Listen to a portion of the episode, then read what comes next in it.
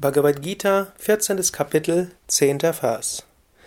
Rajastamaschabhibhuya sattvam bhavati bharata rajasattvam tamaschaiva tamas sattvam rajastata.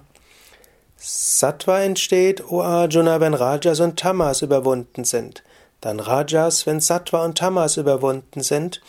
Und Tamas, wenn Sattva und Rajas überwunden sind. Also drei Gunas, über die Krishna in diesem ganzen Kapitel spricht. Sattva, Reinheit, ist dann da, wenn Rajas und Tamas überwunden sind. Gut, eigentlich nicht wirklich überwunden, sondern hm, wenn Rajas eben, wenn Sattva eben stärker ist als Rajas und Tamas. Das heißt, im Alltag, es gibt sattwige Momente, aber denke nicht, dass das dauerhaft da ist. Rajas und Tamas sind weiter da.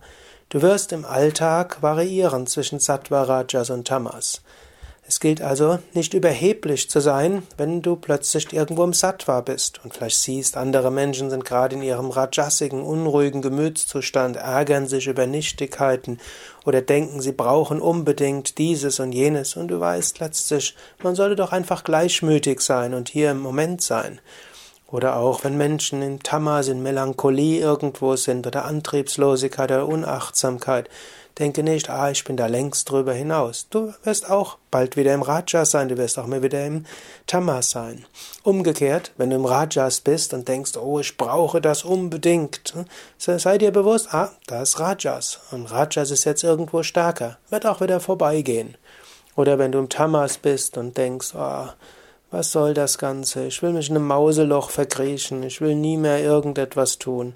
Sei dir tief im Inneren bewusst, ist nur vorübergehend. Bald wird wieder Rajas und Sattva stärker werden. Sei dir also bewusst, sattwige, rajasige und tamasige Gemütszustände werden sich verändern. Du kannst bis zum gewissen Grad das auch beeinflussen. Du kannst dir sagen, wenn du im Tamas bist, du willst wieder im Sattva sein. Oder wenn du im Rajas bist, kannst du sagen, ich will wieder im Sattva sein. Du kannst auch das Sattva insgesamt erhöhen.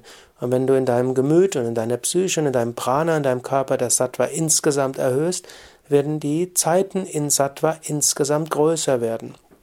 Aber du hast nur einen gewissen Einfluss darauf, keinen vollständigen Einfluss.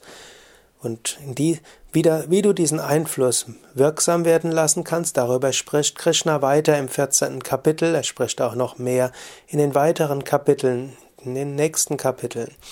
Aber hier sagt er insbesondere, Sattva herrscht vor, wenn Rajas und Tamas vorübergehend in den Hintergrund getreten sind. Und Rajas herrscht vor, wenn Tamas und Sattva vorübergehend in den Hintergrund getreten sind. Tamas herrscht vor, wenn Rajas und Sattva vorübergehend in den Hintergrund treten sind und daher hafte nicht am Sattva, sei auch nicht ärgerlich, wenn du im Rajas bist oder sei nicht zu sehr deprimiert, wenn du im Tamas bist. Es geht alles vorüber, die anderen Eigenschaften sind weiter in dir. Om Shanti